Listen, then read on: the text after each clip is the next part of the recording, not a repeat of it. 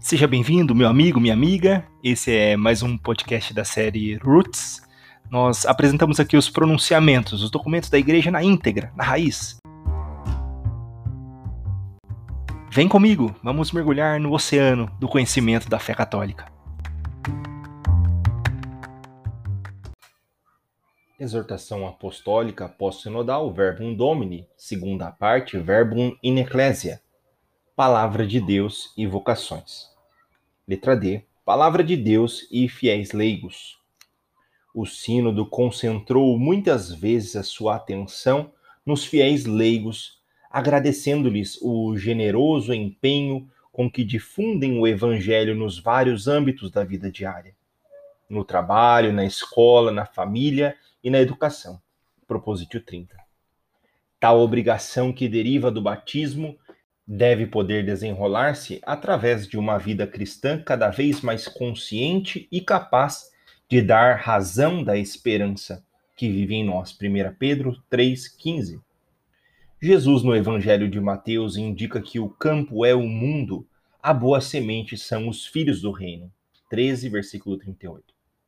Estas palavras aplicam-se de modo particular aos leigos cristãos que realizam a própria vocação à santidade com uma vida segundo o Espírito que se exprime de forma peculiar na sua inserção nas realidades temporais e na sua participação nas vidas terrenas.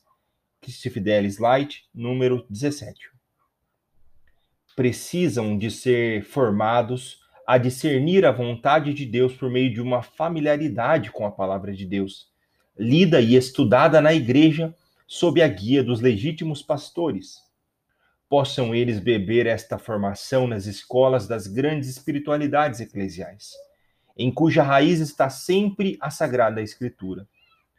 As próprias dioceses, na medida das suas possibilidades, proporcionem oportunidades de uma tal formação aos leigos com particulares responsabilidades eclesiais. Propositio 33. E Palavra de Deus, matrimônio e família. O Sínodo sentiu a necessidade de sublinhar também a relação entre Palavra de Deus, matrimônio e família cristã.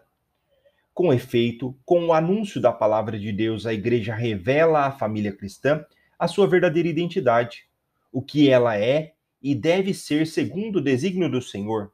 Familiares Consórcio, número 49. Por isso, nunca se perca de vista que a palavra de Deus está na origem do matrimônio. Gênesis 2, 24. E que o próprio Jesus quis incluir o matrimônio entre as instituições do seu reino. Mateus 19, do 4 ao 8. Elevando a sacramento que originalmente estava inscrito na natureza humana. Na celebração sacramental, o homem e a mulher pronunciam uma palavra profética de doação recíproca, ser uma só carne, sinal do mistério da união de Cristo e da Igreja. Efésios 5, do 31 ao 32. Proposítio 20. A fidelidade à palavra de Deus leva também a evidenciar que hoje esta instituição encontra-se, em muitos aspectos, sujeita a ataques pela mentalidade corrente. Perante a difundida desordem dos sentimentos e o despontar de modos de pensar que banalizam o corpo humano e a diferença sexual. A palavra de Deus reafirma a bondade originária do ser humano, criado como homem e mulher, e chamado ao amor fiel, recíproco e fecundo. Do grande mistério nupcial deriva uma imprescindível responsabilidade dos pais em relação aos seus filhos. De fato, pertence à autêntica paternidade e maternidade a comunicação e o testemunho do sentido da vida em Cristo através da fidelidade e unidade da vida familiar. Os esposos são, para seus filhos, os primeiros anunciadores da palavra de Deus. A comunidade eclesial deve sustentá-los e ajudá-los a desenvolverem a oração em família, a escuta da palavra, o conhecimento da Bíblia. Por isso, o Sínodo deseja que cada casa tenha a sua Bíblia e a conserve em lugar digno para poder lê-la e utilizá-la na oração. A ajuda necessária pode ser fornecida por sacerdotes, diáconos e A ajuda necessária pode ser fornecida por sacerdotes, diáconos e leigos bem preparados. O Sínodo recomendou também a formação de pequenas comunidades entre famílias, onde se cultive a oração e a meditação em comum de trechos apropriados da Sagrada Escritura. Propositio 21. Os esposos, lembrem-se de que a palavra de Deus é um amparo precioso, inclusive nas dificuldades da vida conjugal e familiar. Propositio 20. Neste contexto, quero evidenciar as recomendações do Sínodo quanto à função das mulheres relativamente à palavra de Deus. A contribuição do gênio feminino, assim lhe chamava o Papa João Paulo II, Mulheres Dignitatem, número 31, para o conhecimento da Escritura e para a vida inteira da Igreja, é hoje maior do que no passado e tem a ver com o campo dos próprios estudos bíblicos. De modo especial, o Sínodo deteve-se sobre o papel indispensável das mulheres na família, na educação, na catequese e na transmissão dos valores.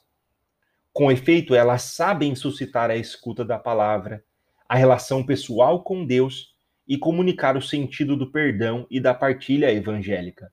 Propositio 17. Como também ser portadoras de amor, mestras de misericórdia e construtoras de paz, comunicadoras de calor e humanidade num mundo que demasiadas vezes se limita a avaliar as pessoas com os critérios frios da exploração e do lucro leitura orante da Sagrada Escritura e lectio divina. O Sínodo insistiu repetidamente sobre a exigência de uma abordagem orante do texto sagrado como elemento fundamental da vida espiritual de todo o fiel, nos diversos ministérios e estados de vida, com particular referência à Lectio Divina, Proposiciones 9 e 22. Com efeito, a palavra de Deus está na base de toda a espiritualidade cristã autêntica. Esta posição dos padres sinodais está em sintonia com o que diz a Constituição dogmática Dei Verbum. Todos os fiéis debrucem-se, pois, gostosamente sobre o texto sagrado, quer através da sagrada liturgia, rica de palavras divinas, quer pela leitura espiritual, que por outros meios que se vão espalhando tão louvavelmente por toda parte, com a aprovação e estímulo dos pastores da igreja. Lembrem-se, porém, que a leitura da Sagrada Escritura deve ser acompanhada de oração. Dei Verbum 25. A reflexão conciliar pretendia retomar a grande tradição patrística que sempre recomendou abeirar-se da Sagrada Escritura em diálogo com Deus. Como diz Santo Agostinho, a tua oração é a tua palavra dirigida a Deus. Quando lês é Deus que te fala. Quando rezas, és tu que falas a Deus. E narraciones em Salmos 85. Orígenes, um dos mestres nesta leitura da Bíblia, defende que a inteligência das Escrituras exige, ainda mais do que o estudo, a intimidade com Cristo e a oração.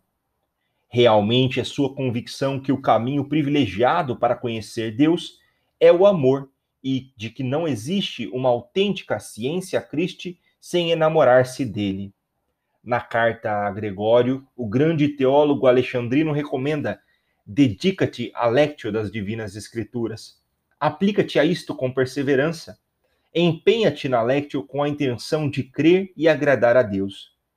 Se durante a lectio te encontras diante de uma porta fechada, bate e ser-te-á aberta por aquele guardião de que falou Jesus o guardião abrir-lhe-á. Aplicando-te assim a lectio divina, procura com lealdade e inabalável confiança em Deus o sentido das escrituras divinas, que nelas amplamente se encerra. Mas não deves contentar-te com bater e procurar. Para compreender as coisas de Deus, tens a necessidade absoluta da orácio. Precisamente para nos exortar a ela, é que o Salvador não se limitou a dizer: procurai e encontrareis e batei e ser-vos-á aberto, mas acrescentou: pedis e recebereis. Orígenes, Epístola ad Gregorium, número 3. A este propósito, porém, deve-se evitar o risco de uma abordagem individualista, tendo presente que a palavra de Deus nos é dada precisamente para construir comunhão, para nos unir na verdade no nosso caminho para Deus. Sendo uma palavra que se dirige a cada um pessoalmente, é também uma palavra que constrói comunidade, que constrói a igreja. Por isso, o texto sagrado deve se abordar sempre na comunhão eclesial. Com efeito, é muito importante a leitura comunitária, porque o sujeito vivo da Sagrada Escritura é o povo de Deus, é a igreja. A Escritura não pertence ao passado, porque o seu sujeito, o povo de Deus, inspirado pelo próprio Deus, é sempre o mesmo, e, portanto, a palavra está sempre viva no sujeito vivo. Então, é importante ler a Sagrada Escritura e ouvi-la na comunhão da igreja, isto é, com todas as grandes testemunhas desta palavra, a começar dos primeiros padres até aos santos de hoje e ao magistério atual. Discurso aos alunos do Seminário Maior Romano, em 19 de fevereiro de 2007, Papa Bento XVI. Por isso, na leitura orante da Sagrada Escritura, o lugar privilegiado é a liturgia, particularmente a Eucaristia, na qual, ao celebrar o corpo e o sangue de Cristo no sacramento, se atualiza no meio de nós a própria palavra. Em certo sentido, a leitura orante, pessoal e comunitária deve ser vivida sempre em relação com a celebração eucarística. Assim como a adoração eucarística prepara, acompanha e prolonga a liturgia eucarística, Sacramentum Caritatis, número 66. Assim também a leitura orante, pessoal e comunitária prepara, acompanha e aprofunda o que a igreja celebra com a proclamação da palavra no âmbito litúrgico. Colocando em relação tão estreita lectio e liturgia, podem-se identificar melhor os critérios que devem guiar essa leitura no contexto da pastoral e da vida espiritual do povo de Deus. Nos documentos que prepararam e acompanharam o Sínodo, falou-se dos vários métodos para se abeirar com o fruto e na fé das Sagradas Escrituras Todavia, prestou-se maior atenção à Lectio Divina, que é verdadeiramente capaz não só de desvendar ao fiel o tesouro da palavra de Deus, mas também de criar o encontro com Cristo, palavra divina viva. Mensagem final 3:9. Quero aqui lembrar brevemente os seus passos fundamentais. Começa com a leitura, lectio do texto, que suscita a interrogação sobre um autêntico conhecimento do seu conteúdo. O que diz o texto bíblico em si? Sem este momento, corre-se o risco que o texto se torne somente um pretexto para nunca ultrapassar os nossos pensamentos. Segue-se depois a meditação, meditácio, durante a qual nos perguntamos o que nos diz o texto bíblico. Aqui cada um, pessoalmente, mas também como realidade comunitária, deve deixar-se sensibilizar e pôr em questão por que não se trata de considerar palavras pronunciadas no passado, mas no presente. Sucessivamente, chega-se ao momento da oração, orácio, que supõe a pergunta: que dizemos ao Senhor em resposta à sua palavra? A oração, enquanto pedido, intercessão, ação de graças e louvor, é o primeiro modo como a palavra nos transforma. Finalmente, a Lectio Divina conclui-se com a contemplação, contemplácio, durante a qual assumimos como dom de Deus o seu próprio olhar ao julgar a realidade e interrogamos-nos qual é a conversão da mente, do coração e da vida que o Senhor nos pede. São Paulo, na carta aos Romanos, afirma: Não vos conformeis com este século, mas transformai-vos pela renovação da vossa mente a fim de conhecerdes a vontade de Deus, o que é bom, o que lhe é agradável e o que é perfeito.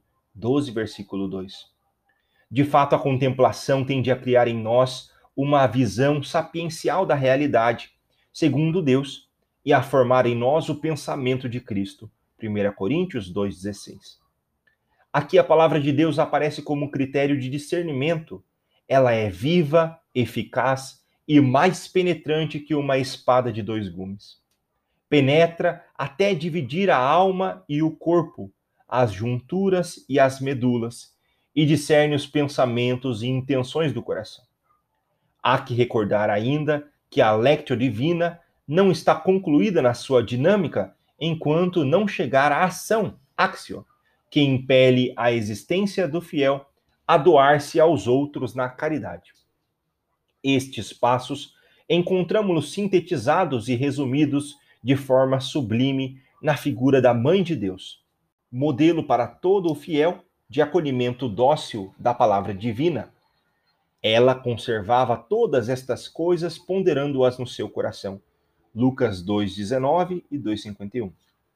E sabia encontrar o nexo profundo que une os acontecimentos, os atos e as realidades aparentemente desconexos no grande desígnio divino.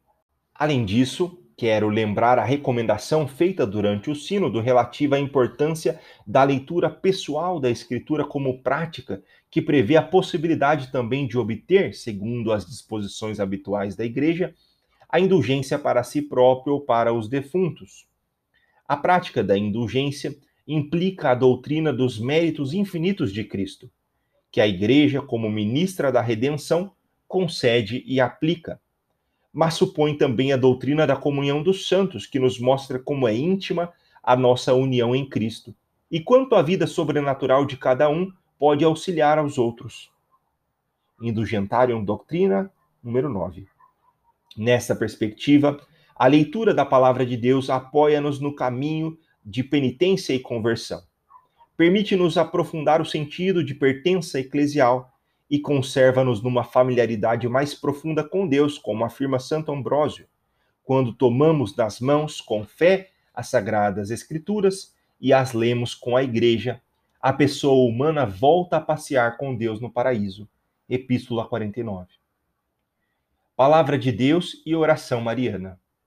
Pensando na relação indivisível entre Palavra de Deus e Maria de Nazaré, convido, juntamente com os padres sinodais, a promover entre os fiéis, sobretudo na vida familiar, as orações marianas que constituem uma ajuda para meditar os santos mistérios narrados pela Sagrada Escritura. Um meio muito útil é, por exemplo, a recitação pessoal ou comunitária do Rosário, Congregação para o Culto Divino e a Disciplina dos Sacramentos, número 197 a 202, que repercorre juntamente com Maria os mistérios da vida de Cristo, Propositio 55 e que o Papa João Paulo II quis enriquecer com os mistérios da luz. Rosarium Virginis Mariae, número 5 a 36. É conveniente que o anúncio dos diversos mistérios seja acompanhado por breves trechos da Bíblia sobre o mistério enunciado, para assim favorecer a memorização de algumas expressões significativas da Escritura relativas aos mistérios da vida de Cristo. Além disso, o Sínodo recomendou que se promova entre os fiéis a recitação da oração do Ângelus Domini. Trata-se de uma oração simples e profunda que nos permite recordar diariamente o Verbo encarnado. É oportuno que o povo de Deus, as famílias e as comunidades de pessoas consagradas sejam fiéis a esta oração mariana, que a tradição nos convida a rezar ao alvorecer, ao meio-dia e ao entardecer. Na oração do Ângelus Domini, pedimos a Deus que, pela intercessão de Maria, nos seja concedido também cumprir a vontade de Deus como ela e acolher em nós a sua palavra. Esta prática pode ajudar-nos a intensificar um amor autêntico ao mistério da encarnação. Merecem ser conhecidas, apreciadas e difundidas também algumas antigas orações do Oriente Cristão, que, através de uma referência a Teotocos, Mãe de Deus, percorrem toda a história da salvação. Referimos-nos particularmente ao Acatistus e a Paracleses. São hinos de louvor cantados em forma de litânia, impregnados de fé eclesial e de alusões bíblicas que ajudam os fiéis a meditar juntamente com Maria os mistérios de Cristo. De modo especial, o venerável hino à Mãe de Deus, denominado Acatistus, quer dizer cantado permanecendo de pé representa uma das mais altas expressões de piedade mariana da tradição bizantina. Rezar com estas palavras dilata a alma e dispõe-na para a paz que vem do alto de Deus, a paz que é o próprio Cristo, nascido de Maria para nossa salvação. Palavra de Deus e Terra Santa. Recordando o Verbo de Deus que se fez carne no seio de Maria de Nazaré, o nosso coração volta-se agora para aquela terra onde se cumpriu o mistério da nossa redenção e donde a palavra de Deus se difundiu até os confins do mundo. De fato, por obra do Espírito Santo, o Verbo encarnou-se num momento concreto e num lugar determinado, numa orla de terra situada nos confins do Império Romano. Por isso, quanto mais contemplamos a universalidade e a unicidade da pessoa de Cristo, tanto mais olhamos agradecidos para aquela terra onde Jesus nasceu, viveu e se entregou a si mesmo por todos nós. As pedras sobre as quais caminhou o nosso Redentor permanecem para nós carregadas de recordação e continuam a gritar a boa nova. Por isso, os padres sinodais lembraram a expressão feliz dada à Terra Santa, o quinto evangelho, Propositio 51. Como é importante a existência de comunidades cristãs naqueles lugares, apesar das inúmeras dificuldades. O Sínodo dos Bispos exprime profunda solidariedade a todos os cristãos que vivem na terra de Jesus, dando testemunho da fé no ressuscitado Lá, os cristãos são chamados a servir como um farol de fé para a Igreja Universal e também como fermento da harmonia, sabedoria e equilíbrio na vida de uma sociedade que tradicionalmente foi e continua a ser pluralista, multiétnica e multireligiosa. Homilia na Santa Missa junto ao Vale de Josafá, em Jerusalém, 12 de maio de 2009, Papa Bento XVI. A Terra Santa continua ainda hoje a ser meta de peregrinação do povo cristão, vivida como gesto de oração e de penitência, como o era já na antiguidade, segundo o testemunho de autores como São Jerônimo, Epístola 108. Quanto mais voltamos o olhar e o coração para a Jerusalém terrena, tanto mais se inflama em nós o desejo da Jerusalém celeste, verdadeira meta de toda a peregrinação, e a paixão de que o nome de Jesus, o único em que se encontra a salvação, seja reconhecido por todos. Atos 4:12.